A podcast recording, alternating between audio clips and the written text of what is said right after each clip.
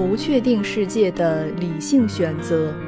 判断与决策心理学。美国雷德海斯蒂、罗宾道斯著，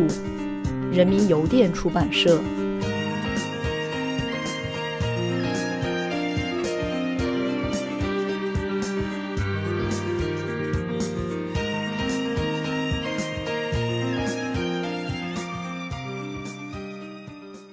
第九章第四节决策效用，预测我们重视什么。想要使决策的理性模型具有实际意义，就必须假设个人喜好不会经常改变，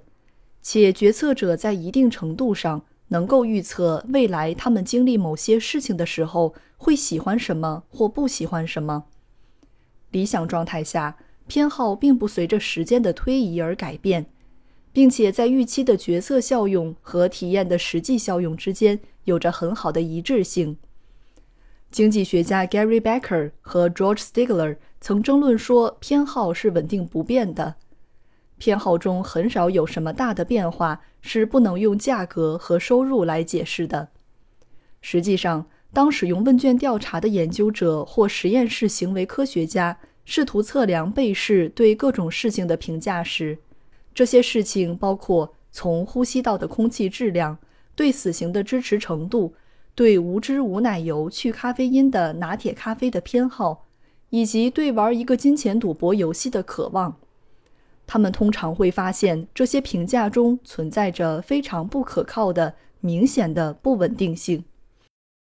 稳定价值观点的支持者比较强调，在一个鼓励真实反应的情境中。被试是否被问到了合适的问题？他们据此来解释这些现象。而不稳定价值的支持者则认为，人们在生成评价性问题的答案时，其心理过程存在着基本的不可靠性。鉴于偏好改变的这种情况经常出现，我们相信两种观点都对价值预期中经常出错这个现象具有部分解释力。在决策的时候，人们是怎样预测其选择所带来的后果中哪些是让他们高兴或者是不高兴的？我们认为可以通过人们在预测价值过程中所使用的判断策略或者启发式来提供一个好的解释说明，类比于我们在第五章介绍的判断启发式，我们把它们叫做评价启发式。我们提出三种基本的评价启发式。基于记忆中过去的经历而进行的价值预测，基于对未来经历情况的模拟而进行的价值预测，以及基于深思熟虑的计算或者推理规则而进行的价值预测。过去的经历、学习和记忆在对未来的预测过程中起着主导作用。如果一种结果在过去让我们获得了快乐，我们很可能会预测它在未来也同样能使我们快乐，于是就愿意去重复这种在过去产生好结果的行为。所以，记忆中过去体验过的快乐和痛苦，对将在未来带来某些结果的当下选择起主导的作用。当然，关于过去的快乐和痛苦的记忆非常重要。还有另一个原因是，它是我们当前满意感的一种来源。这些感觉反过来又会影响我们在社会环境中的行为，以及我们作为公民是支持还是反对政治领导者。当记忆无法为我们提供准确的答案时，我们还有其他的判断策略可以用来预测我们对可能的结果是否满意。Daniel Gilbert 和合作者们发现，我们在对未来是否幸福的判断中存在一种非回归预测的现象。Richard Harrison 和 Jim Marsh 指出，如果我们意识不到回归效应的重要性，那么我们就会系统性的高估对好结果的正性反应以及对坏结果的负性反应。Tim Wilson 和 Gilbert 证实，人们有一种趋势，会预测自己比实际经历更极端的评价和情绪反应。实验中，他们让人们预测自己对于在不远的将来可能发生的。对个人而言很重要的不确定事件的反应，例如，研究者们问初级教员：“如果他们所在的学术部门决定否决或批准将其提升至高级职位或有终身职位的教员职位，他们会有怎样的反应？被试对自己特定方面的幸福感和总体幸福感的预测，比他们后来获得终身职位之后的实际评定要极端很多。简而言之，他们预期自己会高兴或者不满，但是在结果出来几个月后，他们的感觉和结果出来之前并没有那么大的差异。这些研究者还创造了一个和刚才的情境类似的实验。他们向一批大学生被试，许诺说会给他们提供一个非常好的暑期工作，之后又告诉他们无法实现。快乐感相关的反应与知觉和认知的反应类似，是非常具有适应性的。类比于反应迅速的适应性生物免疫系统，这些研究者将这种适应性的习惯称为免疫忽略，而其中的忽略是指，当我们预测未来状态时。忽略我们本身的适应性特点。我们相信这种免疫忽略的习惯最可能发生在依据对未来是好是坏的想象而形成预期的时候。我们把第二种判断未来效用的策略称为模拟启发式。当我们依赖于模拟时，我们会因为当前情绪状态的影响而产生偏差。一种非常普遍且重要的判断偏差，就与我们表现出的有限自我控制有关。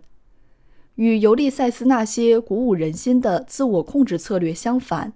大多数人在决策时都会表现出有限的自我控制，并且根据尤利塞斯的描述，这种有限可以归结于我们无法成功预测未来的行为或者反应。人们低估了情境以及即刻可得到的满足感在控制行为时的力量。结果，当人们在性唤起时、嗑药时或饥饿时，总是会错误地预测他们在未来的行为。Lowenstein 将这一类预测错误归因于他所称的热冷共情差距。人们不知道处于不同的情绪状态时，他们的感觉对他们自身的行为会有什么样的影响。当他们从一个较远的距离来思量时，他们预期自己在处于饥饿、性唤起或是马拉松最后一段距离的状态下会冷静而自控。我们以为自己会依照更高级的习性来做出选择，而不是服从于自己的本能，但这其实是一种假象。当我们预测自己在社会情境和消费情境中的行为时，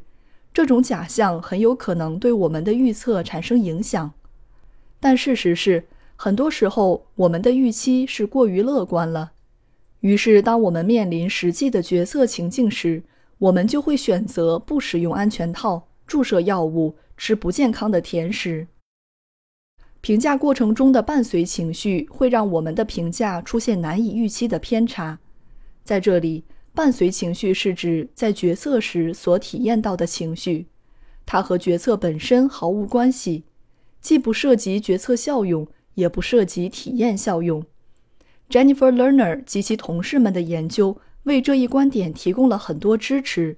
他们进行了很多相关的实验，通过让被试看一些电影片段来操控被试在实验中的情绪。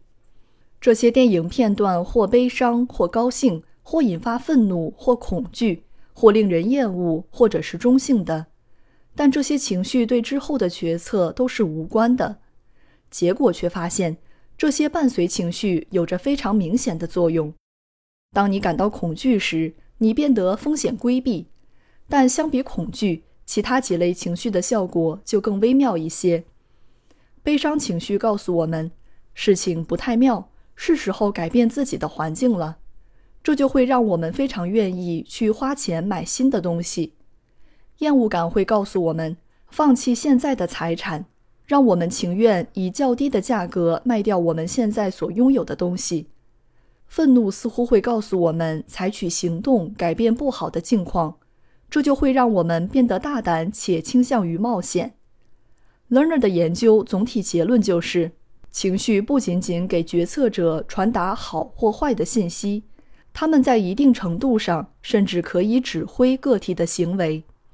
其实，在许多情况下，我们都会谨慎地计算我们多大程度上会喜欢未来的某一种经历。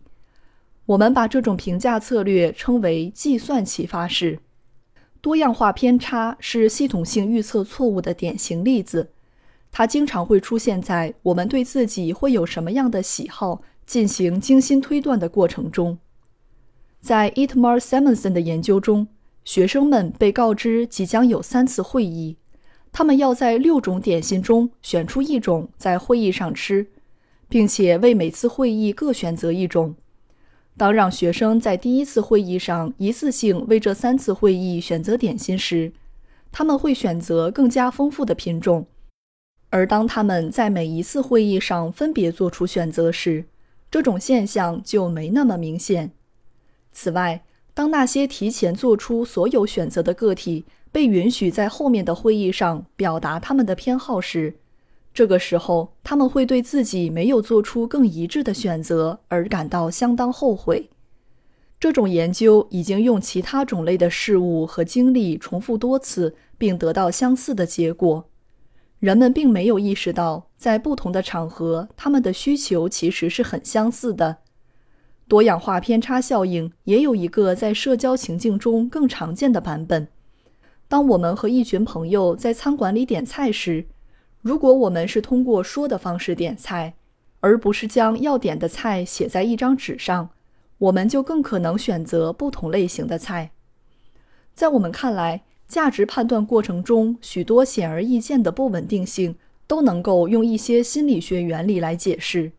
首先，金钱目标总会有一些简单的变化，正如之前所提到的，若我们当前的目标发生变化。我们的评价就会随之改变。其次，在预期的满意感和体验的满意感之间存在差距。研究者正在努力为预测未来满意感的系统性偏差列出一个细目。再次，当我们使用不同的评价启发式时，例如当我们依靠记忆、依靠模拟或者计算未来的价值时，我们所看到的价值会有所不同。